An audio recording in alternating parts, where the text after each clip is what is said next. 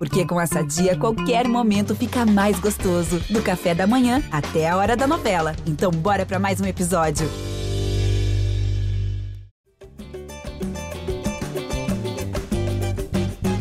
Fala, torcedor vascaíno. Tá começando o episódio 301 do podcast GE Vasco. Eu sou o Luciano Melo para falar tudo do primeiro clássico do ano um empate por 0 a 0 com o Flamengo, num jogo de um primeiro tempo muito ruim e um segundo do Vasco, um segundo que foi equilibrado, né? O Vasco teve duas grandes chances com o Verrete, uma foi mérito do Léo Pereira e a outra eu acho que foi bem mais demérito do Verrete. Vamos falar sobre isso aqui, sobre o que vem pela frente, sobre reforços, muita coisa para gente tratar. Estou recebendo aqui uma das repórteres que cobrem o dia a dia do Vasco no GE. Como é que você está, Emanuele Ribeiro? Seja bem-vinda. Fala Luciano Melo, fala torcida vascaína que nos acompanha aqui. Acho que para o torcedor que acompanhou o clássico ontem, ficou um sentimento muito mais positivo do que negativo. Acredito, Luciano, que com o que tem à disposição, o Ramon Dias conseguiu tirar o melhor, apesar de uns 20 minutos iniciais ali muito ruins do Vasco. Depois o time consegue se acertar após a parada técnica acho que teve as melhores chances do jogo. Aquele pênalti no fim, se Gabigol marcasse aquele gol, acho que seria muito injusto para o Vasco sair derrotado do Maracanã. Então vamos falar sobre esse trabalho aí do Ramon Dias, sobre essa preparação do Vasco para chegar nesse clássico e conseguir fazer um jogo competitivo assim que eu avalio. É isso, também por aqui. Estava no Maracanã ontem, representante do Vasco no projeto A Voz da Torcida, do canal Portão 9 no YouTube. Como é que você está, João Almirante? Seja bem-vindo. Fala Luciano, fala Manu. Estava ontem no Maracanã, é, assisti ao, a partida ao lado de Diego Souza. Veja você, Luciano Melo. O homem está. Porra, conseguiu uma boa ontem. Estava lá Dieguito. O João virou o homem do camarote, né? Tá robusto, viu? Tá forte. Mas, enfim, é, concordo com essa análise inicial da Manu, também fiquei com mais impressões positivas, né, considerando é, toda a circunstância do clássico, o adversário que, porra, do meio para frente, é, não precisa nem falar, né, quase uma seleção. E o Vasco conseguiu fazer um jogo competitivo na maior parte do tempo. Teve esses 20 minutos iniciais de pressão, eu acho até que, que era algo esperado, o Vasco sofreu um tipo de pressão no início do jogo, né? O Flamengo tentando abrir o placar cedo para depois assumir o controle da partida. Não consegue, o Vasco resiste a essa primeira pressão, uma primeira pressão que verdade seja dita, embora o Flamengo tivesse volume, não criava chances realmente claras, né, de, de marcar. Inclusive a chance mais clara do primeiro tempo é do Vasco, né, ali no finalzinho, uma jogada do, que é a nossa jogada, com o Piton fazendo o cruzamento para o Verrete e que o Léo Pereira faz um milagre, né? O primeiro dos seus milagres na partida de ontem. Esse, de fato, impressionante, né? Porque ele se atira na bola, ele tira de canela. Se é, um, se é uma outra fase ali, é, a bola pegava no travessão e entrava com bola e tudo, mas ele consegue afastar. E no segundo tempo achei um jogo bem mais equilibrado. O Flamengo tentando propor mais o jogo, claro, mas o Vasco conseguindo muito mais saídas de contra-ataque, conseguindo em alguns momentos também manter a bola. E teve de novo, é claro, vai ter o pênalti no final, a chance mais clara com bola rolando ali, um gol que a gente também não acredita. Vou te falar que a segunda, ó, a segunda chance do Verret foi mais clara que o pênalti do Gabigol. A segunda chance foi mais. O, o Verret perdeu um gol mais feito que o Gabigol no jogo. Pois é, loucura, né? Aquela bola não ter entrado, eu tava na oeste, atrás, o Vasco tava atacando lá, então eu não entendi nada. Eu vi a bola pipocando, trave, pernada e inacreditável, né? A bola não entra. E aí depois o, o Flamengo vai ter a, a, sua chance no final da partida. E acho que o Vasco também sai com essa impressão mais positiva, porque ia perder no último lance e, na verdade, se transforma numa defesa do pênalti, numa consagração ali do Jardim. E, bom, muito bom saber que, o, como disse o amigo lá no Twitter, que o Gabigol já estava preparando o seu muquinho para sair para a galera mas Léo Jardim interrompeu essa festa aí, fez uma grande defesa, é, ajudando a gente de novo muito. Enfim, acho que, que, que, que como disse a Manu, só para arrematar, se o Flamengo fizesse aquele gol, acho que teria sido um resultado injusto. O empate acho que deixa as coisas de melhor tamanho no Maracanã.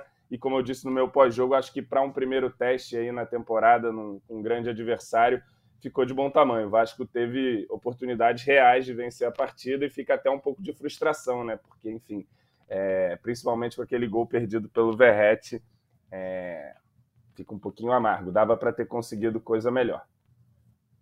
Vou começar com um ponto positivo, já que os últimos episódios foram pessimistas aqui. A torcida do Vasco estava desesperada na última semana. Ainda tem muita gente desesperada. Mas o ponto positivo para mim, Manu, e não é um ponto surpreendente, a gente tratou dele algumas vezes aqui ao longo dessa intertemporada, né? De fim de uma temporada, início de outra é a defesa do Vasco. O sistema defensivo como um todo. E aí, no sistema defensivo, eu vou até incluir jogadores que não são muito queridos pela torcida. Vou botar o Zé Gabriel e o Cocão nesse, nesse esquema. Para mim, todos os jogadores de defesa ali, do Léo Jardim ao Cocão, fizeram um bom jogo. Contar Léo Jardim, os três zagueiros, Medel, João Vitor e Léo. Os dois laterais, Piton melhor em campo. Já, Léo Pereira foi melhor em campo porque foi mais decisivo, mas do Vasco o, o Piton foi o melhor. Paulo Henrique, Zé Gabriel e Cocão. Para mim, o Paulo Henrique foi o, o, piorzinho desse aí. Jogou direito, tá? Não achei que o Paulo Henrique é. fez uma má partida, não. É, mas são oito jogadores aí, né? É, um, quatro, dois, dois. São oito jogadores que deram bastante conta do recado ontem. Muita gente ficou preocupada quando o Cocão entrou. E acho que marca uma ultrapassagem no elenco, né? O Cocão tomou a frente do Praxedes naquela saída do Jair ali Ficou claro que hoje o pode mudar semana que vem, né? Tinha, tem sempre um é, contexto é, talvez, que pode mudar. Talvez pelo contexto, né, Luciano? De um jogador que joga mais sem a bola também, né? É, mas hoje o Cocão tá na frente do Praxedes. Semana que vem pode ser diferente. Depois do carnaval tudo pode mudar. E entrou ali com uns erros bobos no começo, mas logo para mim fez uma boa partida o Cocão. E o sistema defensivo do Vasco, se aí ficando mais na defesa, não vou colocar o meio de campo. Eu estava ontem, antes do jogo, comparando num grupo o Vasco com qual é o tamanho da, da inferioridade do Vasco em relação ao Flamengo, né? Nos últimos anos. Hoje defe as defesas, para mim, posso queimar minha língua mais na frente, são parelhas, cara. O goleiro Foi do Vasco certamente é, é, certamente o goleiro do Vasco é melhor do que o goleiro do Flamengo. Tem que ver como vai voltar o Vinha, né? Porque eu acho o Piton melhor que o Ayrton Lucas, confio mais no Piton, mas o Vinha mostrou no seu momento no Palmeiras mais futebol que o Piton, mas não conseguiu se formar, se firmar na Europa. Tem que ver como ele vai voltar. E os zagueiros, cara, né, o Fabrício e o Bruno Léo Pereira são dois bons zagueiros, eu acho. O Léo Pereira fez uma ótima atuação, mas oscila. São dois zagueiros que oscilam. E eu acho que o Vasco tem três bons zagueiros, cara. Gosto, o Léo é o mais criticado desses aí. E a lateral direita é o maior problema do Flamengo. O Varela é um jogador limitado pra caramba ali. Acho, por exemplo, um nível parecido com o Puma, né? Ele na, na Copa. Normalmente o Varela tá na frente do Puma na fila da seleção uruguaia. Mas são. É uma diferença pequena e o Paulo Henrique, né, ano passado fez uma reta final muito boa. Esse ano tá buscando ainda ali. Acho que ele sofreu bastante com o Bruno Henrique quando entrou na reta final e não conseguiu ajudar tanto o ataque, mas fez uma atuação razoável por ali. Era um, era um lado muito forte do Flamengo, né? Primeiro com Cebolinha, depois com o Bruno Henrique e o Paulo Henrique conseguiu dar conta do recado. Então é uma defesa, Manu, que se o Vasco tem muitas lacunas no elenco ainda, a defesa parece resolvida e passou no primeiro grande teste da temporada. É, é, a gente tem que deixar claro aqui a diferença dos dois elencos, né? O Flamengo tem um elenco muito melhor e analisando individualmente, um elenco bem superior ao do Vasco. E o Ramon Dias, sabendo que o que ele tinha de melhor à disposição hoje é do, do meio para trás, ele conseguiu montar um time que conseguiu ser competitivo, conseguiu segurar o Flamengo. O Vasco acertou bem a marcação, apesar desses primeiros minutos ali até o tempo técnico do primeiro tempo. O Vasco ainda está desorganizado. Acho que a lesão do Jair aos 10 minutos do primeiro tempo confundiu bastante esse setor de marcação do Vasco, mas depois que Matheus Cocão entrou também conseguiu colocar a, a cabeça no lugar ali ficar menos ansioso, acho que o Vasco conseguiu encaixar essa marcação. E o Vasco também foi no mercado hum, pela defesa, né? Começou as contratações pela defesa, trouxe o Rojas, trouxe o João Vitor, o próprio Paulo Henrique é, voltaria ao Atlético, mas foi comprado em definitivo pelo Vasco. Então o Vasco começou reforçando esse setor defensivo, dando essas opções para o Ramon Dias montar esse time. E a gente falava nesses últimos dias que pelo que a gente viu de jogos maiores, jogos mais competitivos do Vasco com o Ramon Dias, ele provavelmente escalaria esse time com três zagueiros. Foi assim que ele fez É, o Léo voltando a estar aí como primeira opção para a zaga, né? Até achava que ele iria com o Rojas, mas o Léo, que é o, o, zagueiro que joga pelo lado esquerdo ali à disposição, ele opta por começar essa linha de três com o Léo Medel e João Vitor. Acho que o João Vitor foi o que menos me agradou nesse jogo, e não pelo pênalti, mas acho que pelas jogadas ali ao longo do clássico. O Medel, eu fiquei com um pouco de medo ali do, do Medel disputando com o Pedro no centro da zaga, mas o Medel foi muito bem, ganhou praticamente todas as divididas por baixo, pelo alto. Acho que a zaga, o Vasco conseguiu mostrar que está bem equilibrada, que o time está bem montado ali do meio para trás. O próprio Matheus Cocão, né, o Matheus Carvalho, como você disse, ganhou ali à frente do Prachedes é, em especial nesse clássico, na lesão do Jair. Acho que o Matheus Cocão entrou muito bem, é um jogador jovem, de muito potencial. O Vasco pagou barato por ele, apenas 2 milhões de reais. É um jovem que pode se desenvolver muito. Acho que essa temporada vai ser importante para ele ganhar mais espaço, para ele ser desenvolvido aí pelo técnico Ramon Dias. E num jogo dessa magnitude, o Matheus Carvalho sentiu um pouco no começo, mas logo depois entrou na partida e defensivamente, na marcação, ele foi muito bem. Arrisco dizer que foi o melhor ou então um dos melhores, né?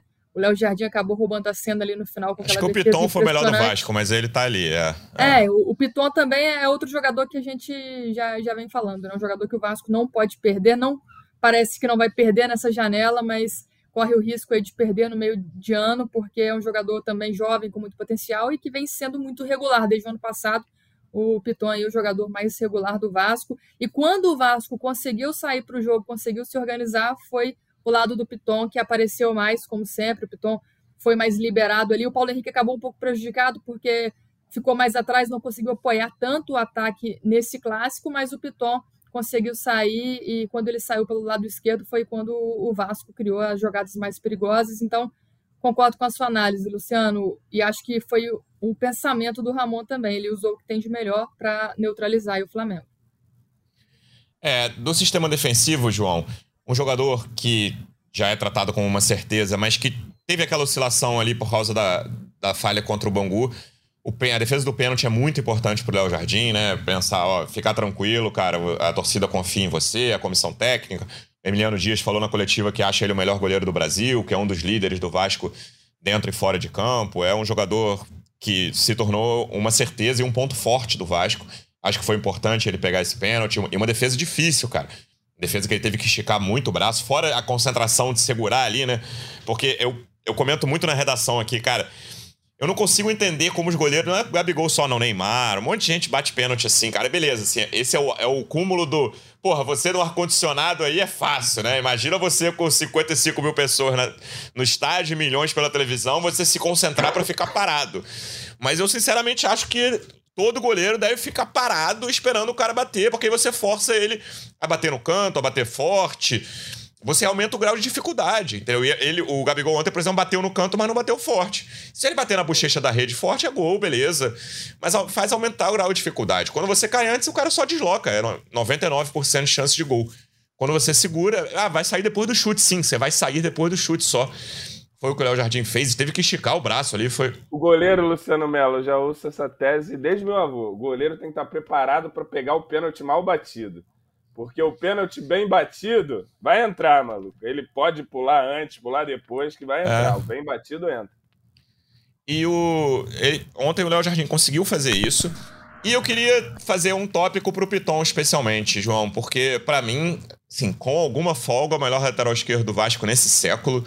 Um século difícil. A lateral esquerda é a posição mais difícil. Olha só. No, num, em 23, 24 anos aí, horrorosos do Vasco, a lateral esquerda é a pior posição delas, é, é de todas. É muito difícil pensar. Teve um Gilberto ali no início que jogou bem.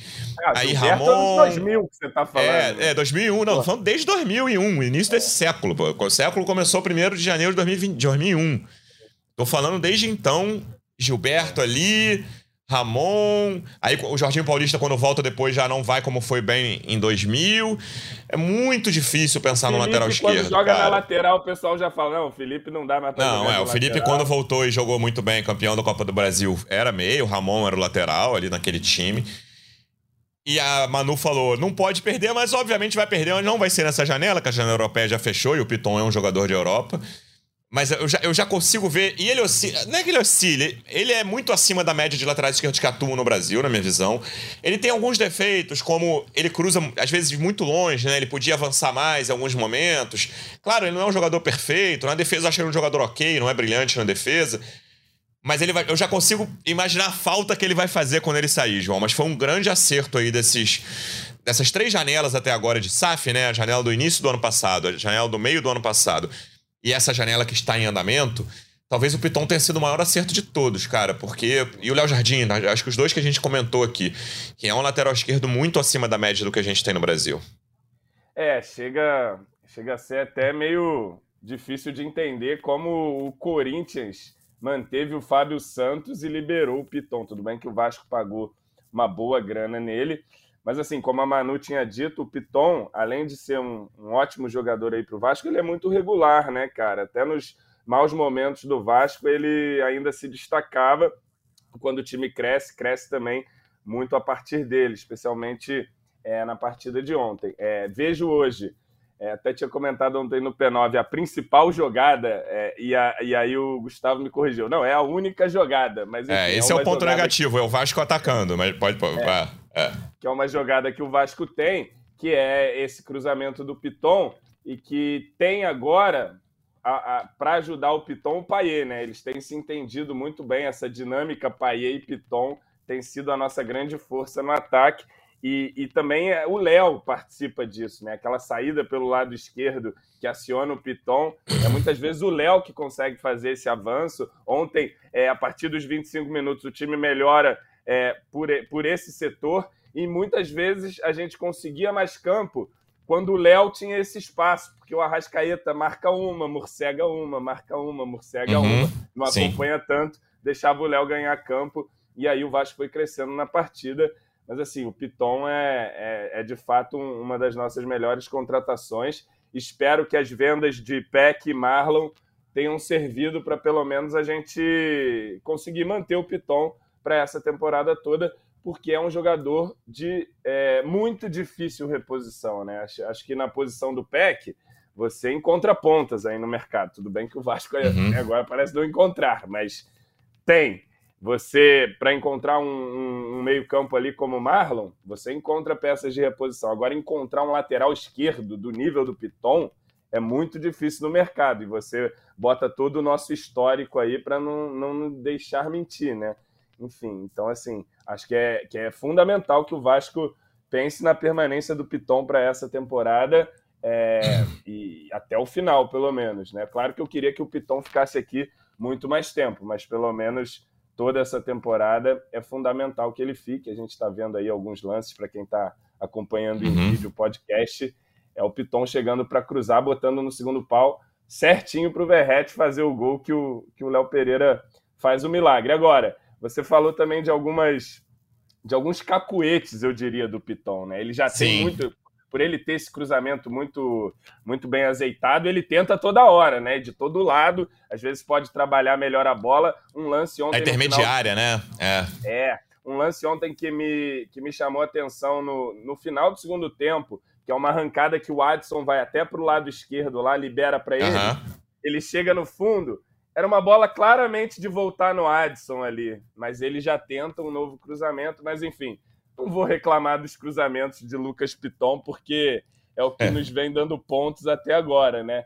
Mas assim, é, é, é, um jogador ainda muito jovem, que já é muito bom e tem essa margem de evolução ainda grande.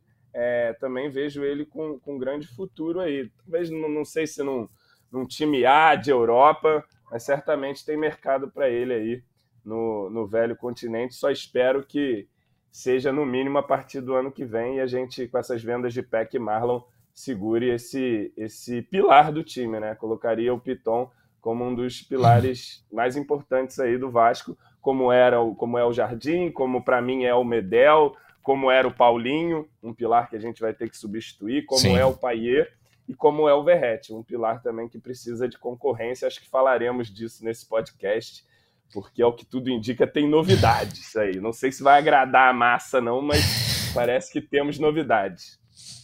O drama da lateral é resumido pelo comentário do Vitor1898 aqui no YouTube. O melhor lateral esquerdo do século no Vasco foi, foi o Gilmar e o Ramon. Ou seja, o Gilmar, é. volante improvisado na lateral esquerda, que nem fez tantos jogos assim na lateral do Vasco, mas realmente teve uma boa fase ali. Eu acho o, o Piton acima dos dois. É porque o Vasco, ele, ele, ele, eu acho que ele conseguiu contratar nesses 20 anos de draga pô, todos os piores laterais esquerdos e direitos também isso. do mundo, cara. Cristiano, Diego isso. Renan. É, pô, Nossa. cara, é uma lista interminável de, de, de laterais. Quem jogou mais em termos de quantidade foi o Diego da base, né? Foi o que jogou mais tempo é. ali na, na lateral esquerda do Vasco era como Diego titular e Claudemir, a dupla de lateral Isso. era uma loucura. Só que assim, Às vezes o Thiago Maciel do outro lado, é. Pois é, o Ramon, ele foi um dos melhores e eu achava o Ramon horrível, Luciano Melo. Mas tudo bem, mas ele foi um dos melhores. eu, nem achava, eu nem achava horrível, não, mas ele oscilava muito. Esse time de 2011, ele era dos titulares ali o cara que eu menos gostava. Assim, se você pensasse é. no time campeão e, e, lá no jogo do Couto Pereira, pelo amor de Deus, ele tentou, não, ele errou umas é, três bolas ali no fim. Se ele seria o vilão. a Copa do Brasil 2011, eu teria Ele é feito é uma besteira, Luciano Eu teria feito alguma, alguma coisa no Ramon. Foi complicado. Que isso, cara. Faz isso ele não. Fica, salvo, vai ficar tudo bem. salvo. Michel, Michel Bastos salvou o Ramon da minha ira. Edson Bastos, é. Edson Bastos. Michel era, era o outro lateral, é. É verdade, Edson oh, Bastos. Grande. Manu, eu falei do sistema defensivo e aí vamos entrar no ofensivo, que são os dois jogadores mais criticados depois dessa partida. O Paê, eu gostei da partida. Antes dos dois jogadores mais criticados, que são o David e Verrete, o que, que, você achou da partida do Paê, João? Eu vi que despertou alguma polêmica. Eu achei uma, uma partida razoável para boa. O que, que, você achou? Eu achei boa partida, assim. Claro, uhum. ele erra alguns lances e tal, mas o que tem me agradado mais no Paê, até comentei isso com os amigos, comentei acho que no Twitter ontem também, cara, é que ele tá dentro do jogo. Ele não é mais um adendo do time ele não é um uhum. peso ali. Ele é um cara que tá para 90 minutos, que tá dentro do jogo, participa do jeito dele da marcação. Ontem deu até um carrinho lá que eu gostei, que ele perdeu a bola, ele foi atrás, deu um carrinho mesmo para tomar amarelo. Enfim, acho que ele está cada vez mais integrado e conseguindo participar do jogo na rotação que está o jogo. Ele não é um cara abaixo da rotação. E ele, ele tem conseguido ali fazer os seus lances. Ontem ele, pô, dá duas, ele dá uma finalização que acho que tinha endereço. Talvez o Léo Pereira Também acho, no fim do primeiro tempo, né? Do gol. É. Ele ia salvar de novo o chute do Paê ali dentro do gol. Mas ele, cara, é um ponto de qualidade indiscutível do time. Você vê a qualidade dele em, em alguns momentos simples, assim, ó, uma inversão que teve que ele mata no peito, já dá um tapa, assim. É um cara que, que de fato é, está acima ali de qualidade. É um jogador também, é, comentei isso com os amigos, que alguns jogadores do Vasco, como o Cocão, que entrou nervoso e foi melhorando ao longo do jogo, pode olhar para o time adversário e pensar: pô, os caras aí, cheio de jogador, bom para cá. O Paê não. O Paê olha para os caras e fala: é, não, não, é nada que eu não esteja acostumado a jogar contra grande. Não, eu jogo contra ele gente é... muito melhor do que esses, né? É, Normalmente na vida é. dele, né? Ao longo da carreira na é. Premier League, ele jogou contra muita gente melhor que os jogadores do Flamengo, é. Pois é. Então ele, ele, ele joga como uma estrela em campo também, assim. Então vejo isso no Medel também. Medel não tem medo nenhum dos caras. A Manu falou que ficou com medo, alguma coisa do Medel ali. O Pedro, o Medel não tem medo nenhum do Pedro, não, nenhum, zero medo do Pedro. Mas enfim, é, eu gostei sim da partida do, do Paier, especialmente por perceber o Paier dentro do jogo, de fato, e não assim, caramba, arruma uma falta ali para o Paier bater. Não é mais isso, é Paê está participando, é toca a bola no Paê. E a galera também, isso que é, eu vi muita gente falando, chuta Paê, em dois lances ali.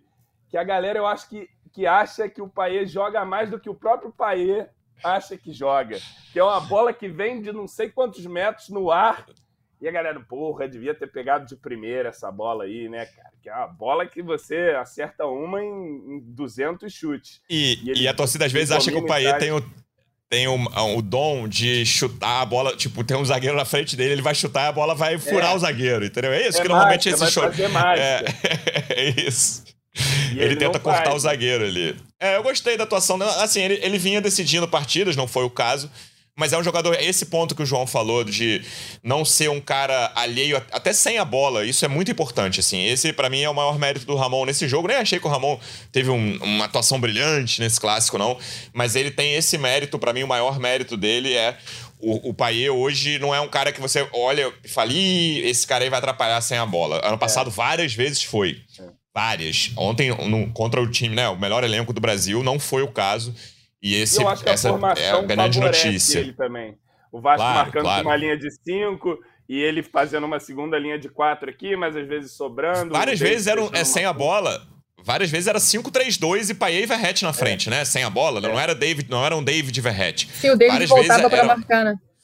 É, era uma, a, o David direito, fazia né? essa segunda linha de três, exatamente, com Zé Gabriel e Cocão, e ficavam o Paê e Verrete várias vezes sem a bola, era, era um 5-3-2 do Vasco ali, quando o Flamengo tentava atacar.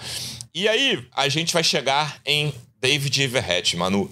Eu acho que eu tenho uma opinião parecida com o João, porque eu já vi é, os posts dele em redes sociais. É difícil ah, ter essa opinião é, no, meio, no é, meio de todo mundo com tochas na mão. Tem que ter coragem para ter essa opinião. O David fez um grande jogo? Não fez. Não fez um grande jogo. É, talvez, depois do Verrete, eu falei aqui que eu gostei de todo mundo, tenha sido o titular do Vasco mais abaixo.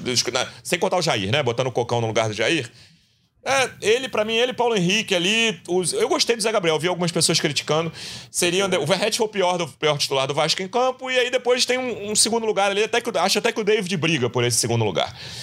Mas eu achei que ele teve a sua utilidade. Claro, não é jogador para ser titular, não é. Não é o titular ideal desse time, não é.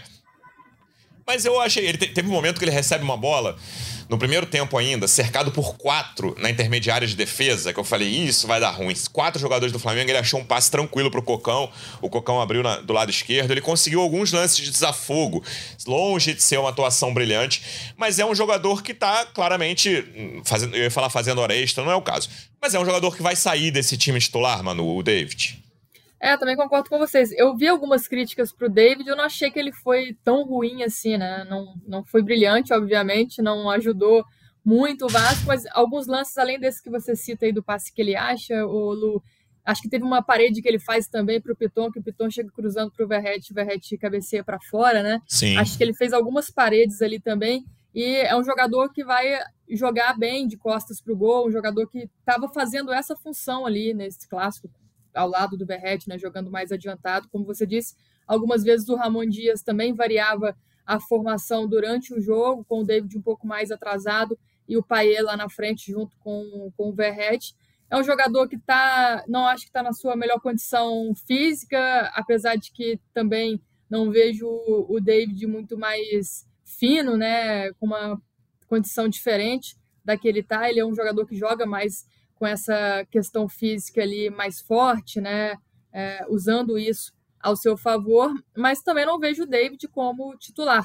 Eu até antes dessa partida eu já tinha falado que achava que seria David e Verrete no ataque, os dois formando essa dupla com um esquema de três zagueiros. Muitos torcedores questionando, pô, David não, mas não tinha outro jogador, né? Tem um Ryan que é um jogador muito jovem, tem sido utilizado pelo Ramon Dias, ganhado aí minutagem, mas não é um jogador que ainda vai chegar para ser titular num clássico, também não, não acho que seja dessa forma. Então, nas características que hoje temos à disposição ali no ataque do Vasco, acho que o, o David sai à frente para fazer essa dupla de ataque com o Verrete quando o Ramon opte por essa escalação, seja com três zagueiros, seja num 4-4-2, mas também não é um jogador que terá muito tempo útil ali como titular do Vasco, né? A gente até trouxe atualizações aí nesse final de semana. Hoje também, agora, antes do podcast, já publicamos uma atualização do Vasco no mercado, o Vasco em busca de atacantes. O próprio Emiliano Dias, mais uma vez, fala isso na coletiva pós-jogo, que o Vasco precisa de reforços.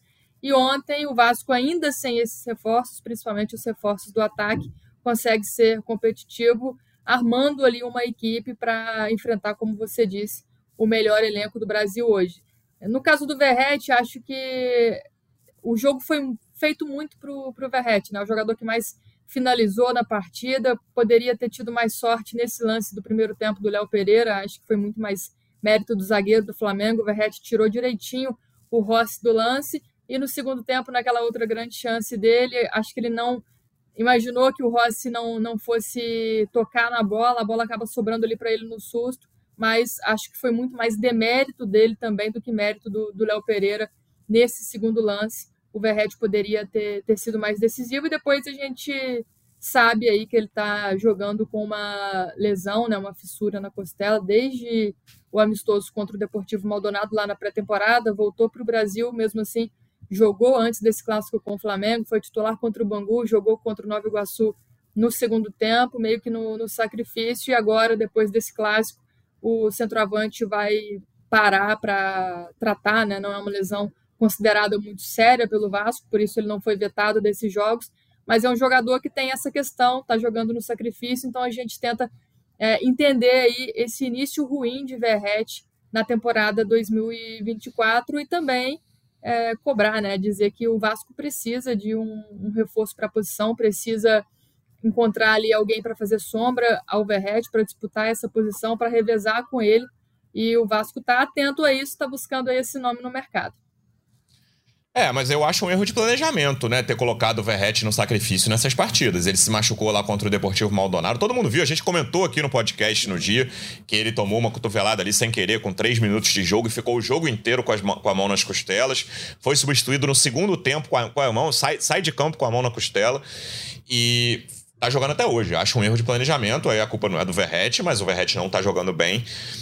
João, o, o, chat hoje aqui, a gente estava falando dos laterais, tava um museu de laterais, as pessoas falando de Otum, Márcio Careca, Henrique, cada um lembrando o seu. Quando chega David, eu, é, quando chega David, ele toma conta do assunto, a torcida continua muito irritada com o David. vou resumir no comentário do Diego Barbosa.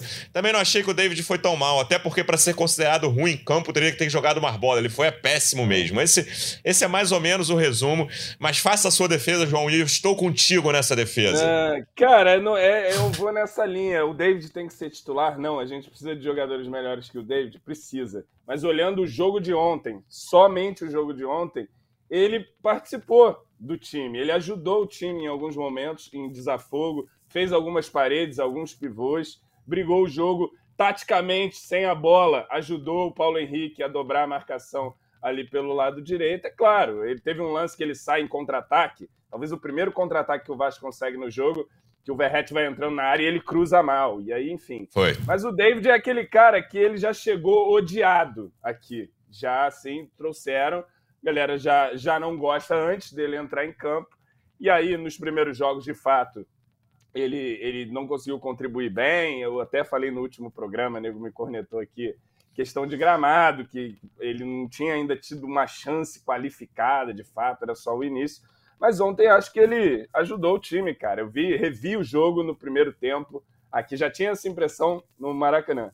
Fui ver o jogo de novo, tá salvo aí no YouTube para quem quiser assistir. Vejam lá, com seus próprios olhos. O David participa bem de alguns lances. Claro, não é nenhum craque, não é, não é, repito, não é o jogador é, para ser titular do Vasco, não é nem para ter tanta minutagem assim, mas ontem ele deu a sua contribuição. Acho que não se justifica um, um, um hate enorme a partida que fez o David ontem no Maracanã pelo menos não na minha visão. Foi um cara que, que conseguiu participar ali. É claro, o time teve dificuldades coletivamente, especialmente nos primeiros 20 minutos ali. Dá para dizer que ninguém jogou nada com 20 minutos. Não só o David, ninguém jogou sim, nada. Sim. Mas aí depois o time vai se assentando, vai, vai crescendo um pouco na partida e ele ajuda, ele participa, ele consegue é, fazer paredes. É claro, ele faz um, um lance arriscado em cima do Gerson que ele leva um cotovelinho ali. Que é, bem, bem lembrado, escapa, boa lembrança. Escapa, é, podia o... ter atrapalhado e terminado com a carreira do David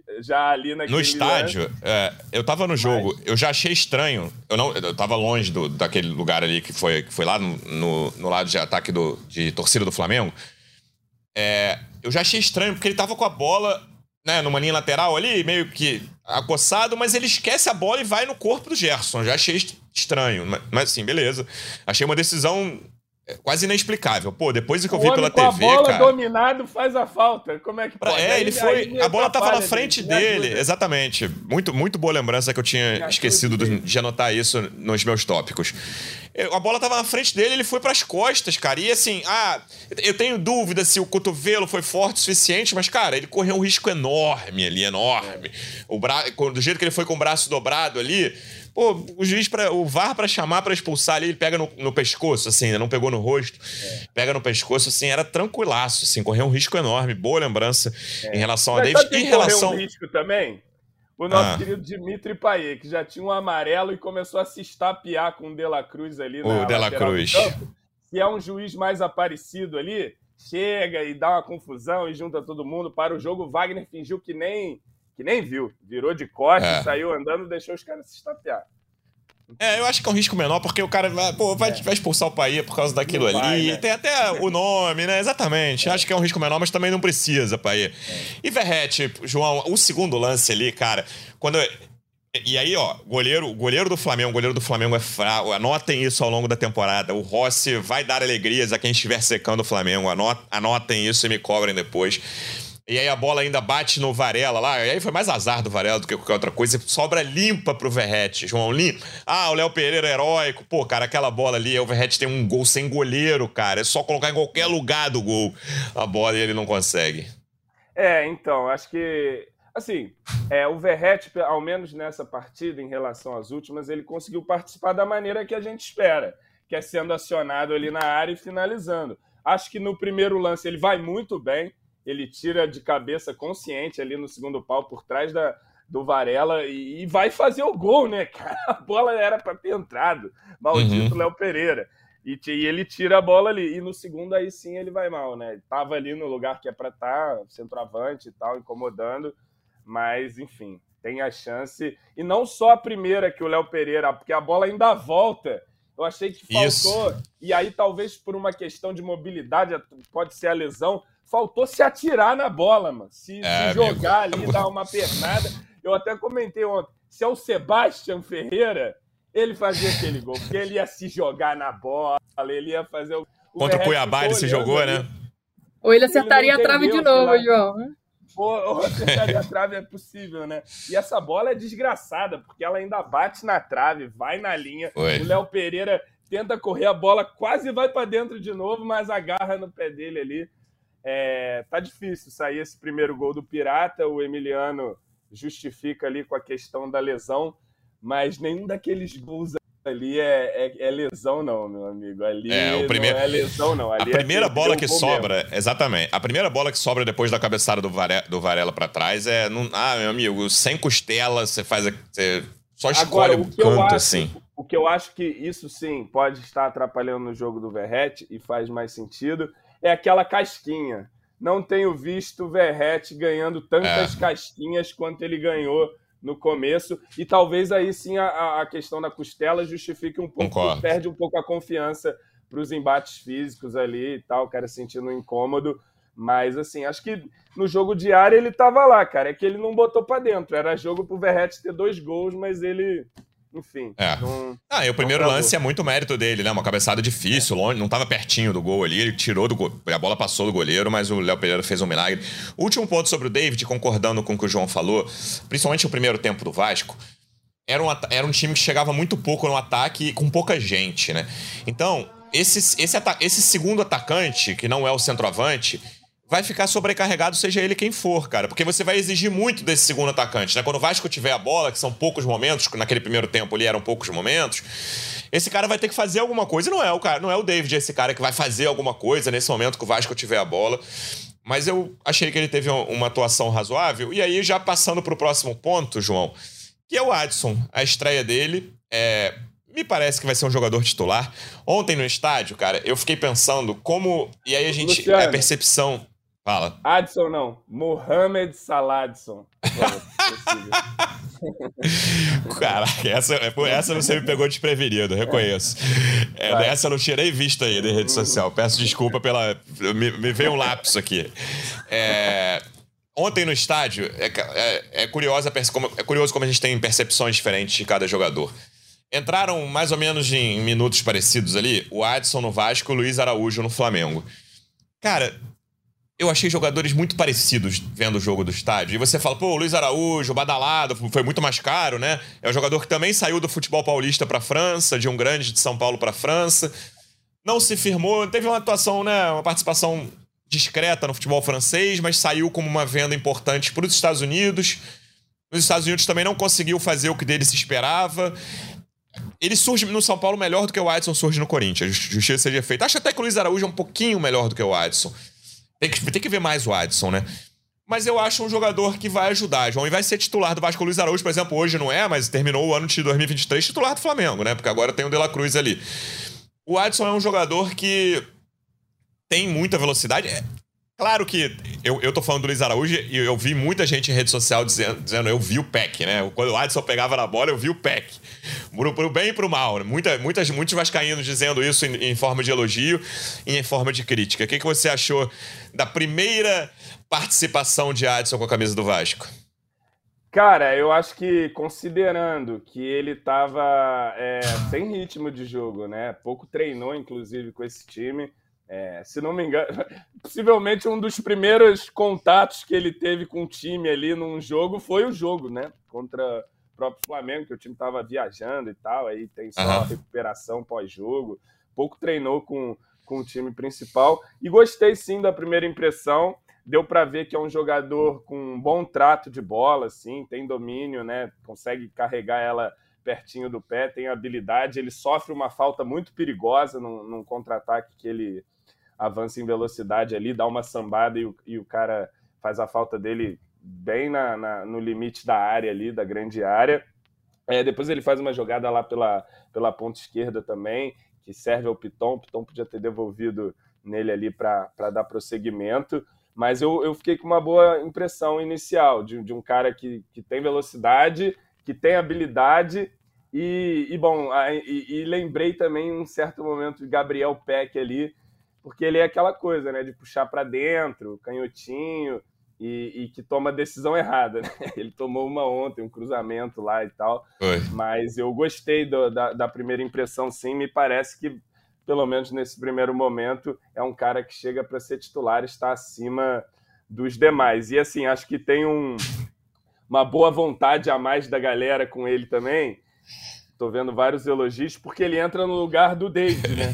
Então, assim, quando, quando tem o David, o parâmetro, o Adson entra ali e, enfim, como a galera já, já descartou o David, o Adson acaba ganhando um, um, um protagonismo ali maior, digamos assim, aos olhos da rapaziada, mas gostei da, da primeira impressão, curioso para ver mais, já espero que contra o Aldax ele ganhe mais minutos aí, possa jogar pelo menos um tempo, quem sabe, ou até mesmo iniciar de titular para a gente continuar observando. Mas acho que, de modo geral, a galera saiu com boa impressão do Adson, é o que eu recolho de opiniões aí nas redes sociais. João, vou passar para reforços com a Manu. Última pergunta do jogo de ontem. O que você achou do pênalti? Ah, aqueles pênaltis, né? É meio. Assim, eu, eu vi uns lances depois, parece que o, o João pode ter tocado na bola. Eu não, eu não fiquei com muita certeza, de fato. Eu acho que é um pênalti também é, cavadinho pelo Arrascaeta. Ele deixa uhum. o pé assim para tomar, o, tomar a pancada. É, não é nenhuma coisa que está na linha natural dele. Ele deixa o pé justamente para. Agora, o que sempre me chama a atenção é a convicção do juiz, Luciano Melo. Como o homem apita na hora pá, nem, não sabia nem se foi dentro da área ou fora. Tinha uma possível dúvida ali, né?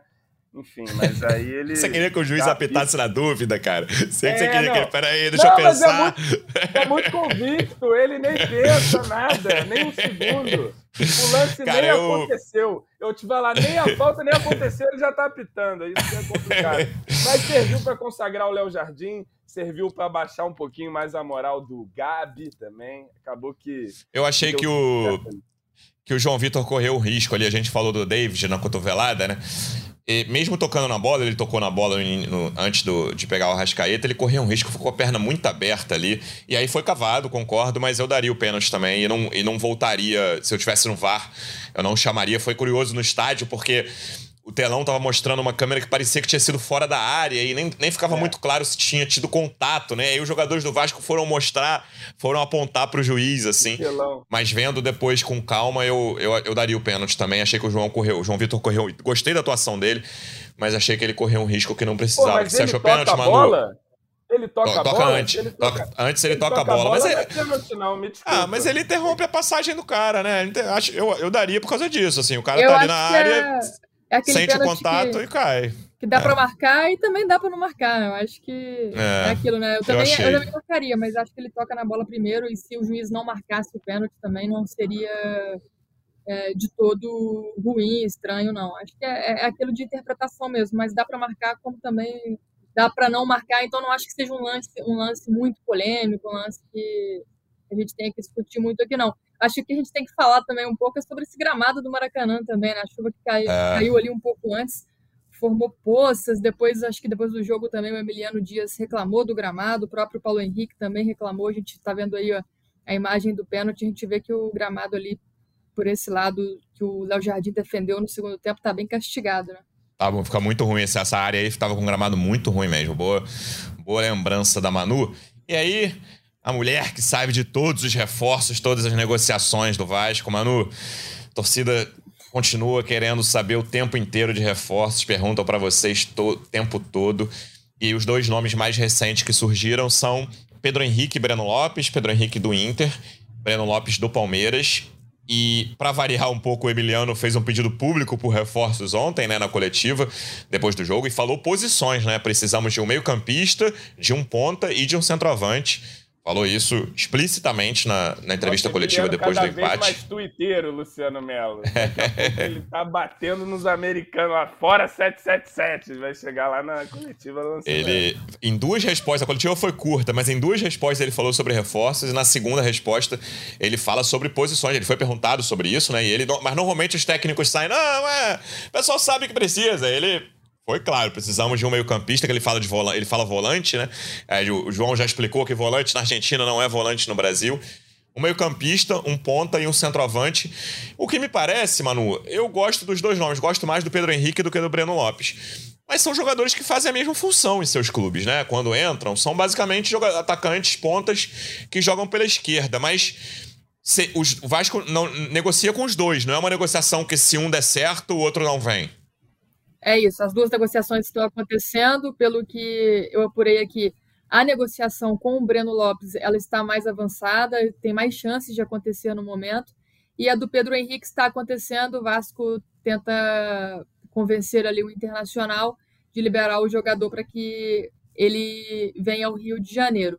Mas, como você disse, Luciano, são dois jogadores que atuam pelo lado esquerdo, né? O Breno Lopes ele até pode fazer a função de centroavante, mas jogou muito pouco assim no, no Palmeiras e ultimamente, muito pouco. ultimamente tem jogado mais pelo lado esquerdo, que é o lado que o Pedro Henrique atua. Mas pelo que a gente ouviu de pessoas de dentro do Vasco, é que o Breno Lopes ele viria mesmo para essa posição de centroavante. O Vasco busca um centroavante reserva para o Verrete, até também agora com mais urgência, porque o centroavante vai ficar parado aí por uns jogos por causa dessa fissura na costela, né? Não deve ser muito tempo, mas mesmo assim é importante ter um jogador ali para fazer a função, porque, como a gente já disse, o Vasco tem apenas o Ryan, de 17 anos, como centroavante de origem no elenco, além do Verrete. Eu só discordo, João, eu gosto dos dois nomes, mas eu discordo desse ponto de Breno Lopes ser centroavante, cara. O, o Vasco precisa de um centroavante até com características mais parecidas com as do Verrete para revezar por ali.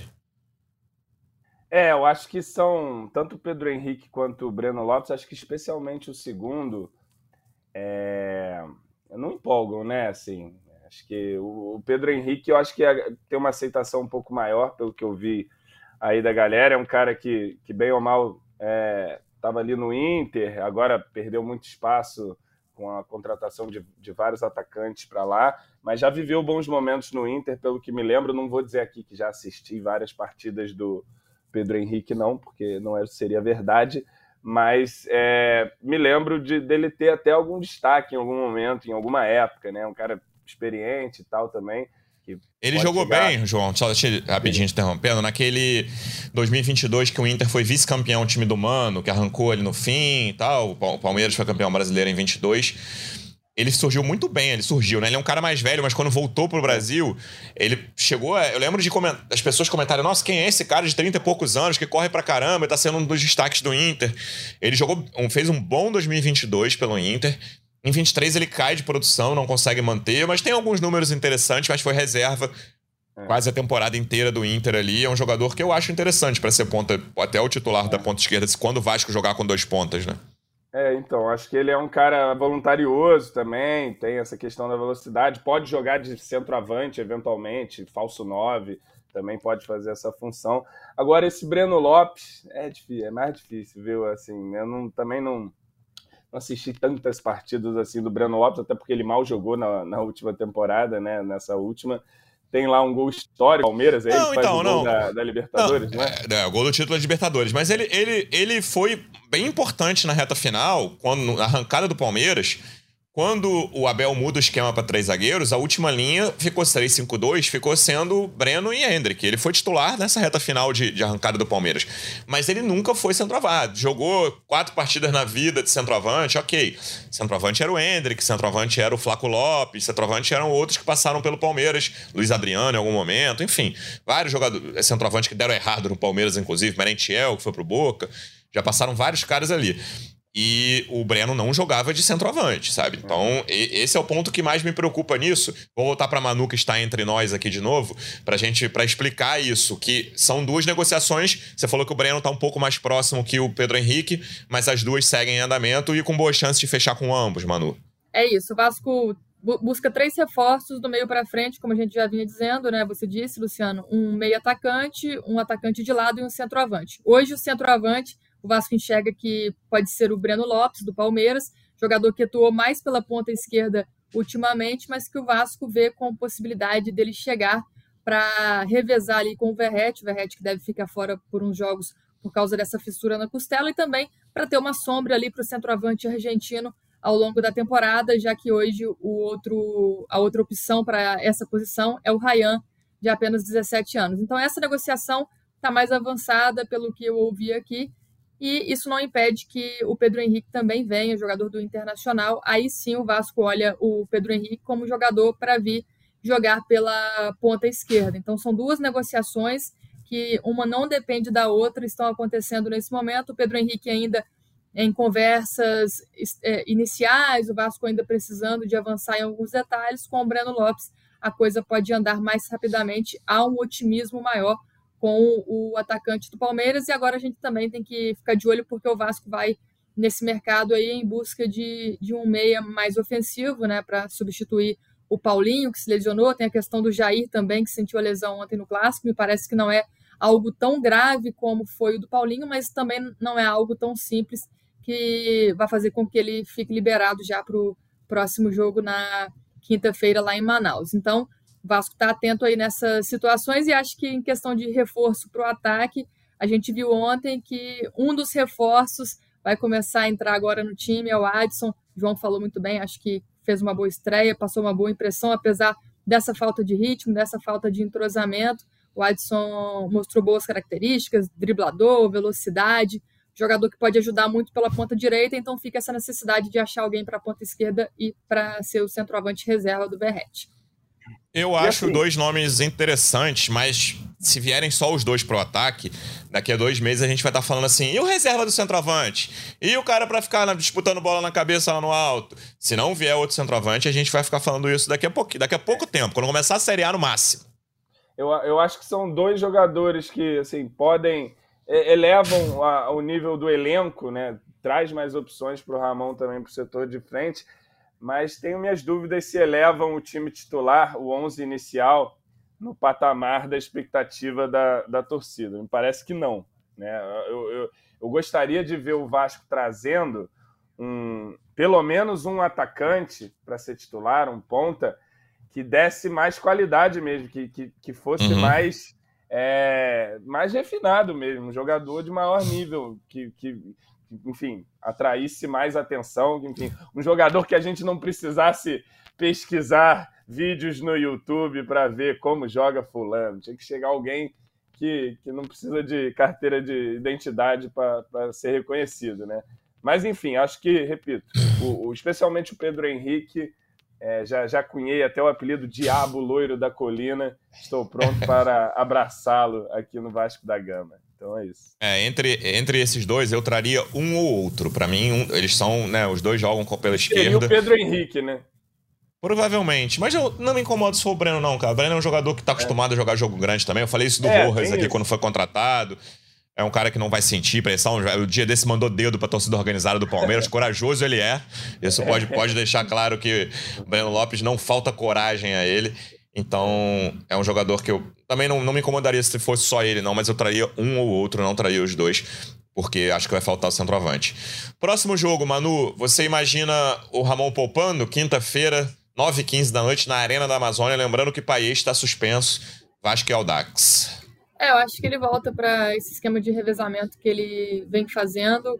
Acho que não vai, obviamente, nessa formação que ele usou contra o Flamengo. acredito que ele vá num 4-4-2 ou num 4-3-3, mas com um time reserva, o time que ele utilizou contra o Nova Iguaçu, por exemplo, voltando ali é, a zaga com o Maicon. O Léo pode ser titular, quem sabe o Rojas na lateral direita, já que ele não começou esse clássico contra o Flamengo. Eu acho que o Ramon vai utilizar ali jogadores que ele tem no banco de reservas para fazer novamente um time misto, um time mais reserva, poder observar quem ele vai poder utilizar ao longo aí da, da temporada. O Verrete não vai viajar, vai ficar em tratamento, então é provável que a gente veja o Ryan ganhando mais uma chance como titular. Acho que o Prachedes pode voltar para o meio-campo também. Quem sabe não dá mais oportunidade para o Matheus Cocão, um jogador que foi bem contra o Flamengo, precisa de ter mais tempo em campo ter essa minutagem. Então, acho que vejo o Ramon fazendo aí essas mudanças para essa partida fora de casa, até para dosar a minutagem do, dos titulares mesmo.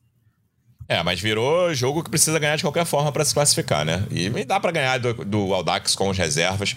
Também acredito que é um jogo para não ir todo titular, não. É grande público em Manaus.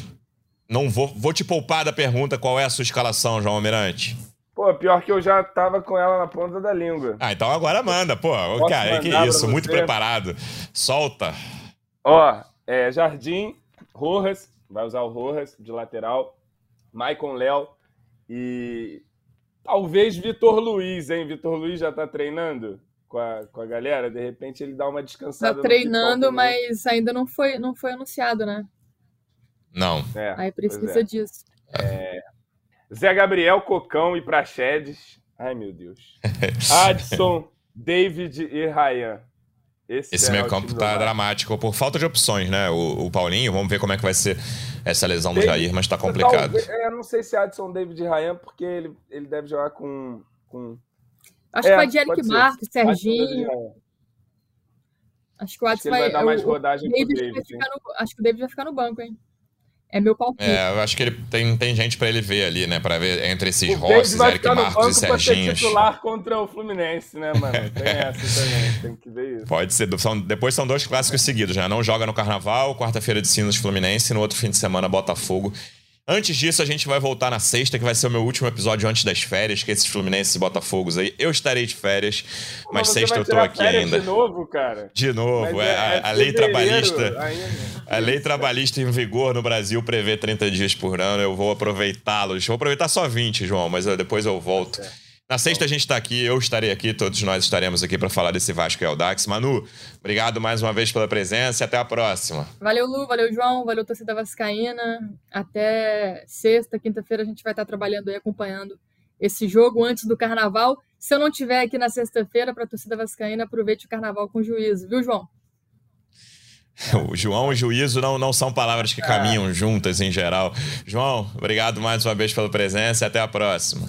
Valeu, Luciano. Valeu, Manu. Então, sexta-feira a gente volta aí e bom carnaval para todo mundo. A gente vai voltar antes do carnaval. Não, você né? vai voltar com certeza. É, de sexta-feira você deseja bom carnaval. Exatamente. Então, um abraço para todo mundo aí. E, pô, tem que ganhar do Aldax, hein? O Aldax, se não me engano, é o último do campeonato, perdeu todos, não fez gol. Se o Vasco me aprontar de, de, de, não ganhar do Aldax, aí a coisa vai é ficar em termos de classificação. Seis jogos, né? seis, seis derrotas, zero gols pró, dez gols contra é a campanha é. do Aldax até agora no campeonato. Tem que ganhar de qualquer forma, pode mandar o time júnior, teria que ganhar. Então não tem desculpa, até, repito, conta de classificação, porque ficar de fora claro. também. Porra, ter que não. jogar Taça Rio, fazer podcast de Taça Rio aqui vai ser Tem que ganhar de qualquer jeito, triste. eu tô falando é por causa de classificação. O Vasco precisa chegar a 20 é. pontos, o Vasco tá com 9. Se empatar, já fica numa coisa que você precisa fazer 10 pontos em 4 jogos, se empatar com o Audax. Então a, a margem de erro acabou, o Vasco precisa ganhar de qualquer forma para ficar ali na classe, entre os quatro e é, realmente Taça Rio. Não estava contando com isso nessa temporada, espero que não aconteça ainda. Veremos o que, que vai acontecer nesse jogo quinta-feira. A gente rodar, volta tá? na sexta. Se não é a gente, é o Botafogo. Porque, sei não, esse Nova Iguaçu Pode aí, ser. complicado. É. É isso, sexta-feira a gente volta. Torcedor Vascaíno, obrigado mais uma vez pela audiência. Até a próxima. Um abraço. Vai o Juninho na cobrança da falta.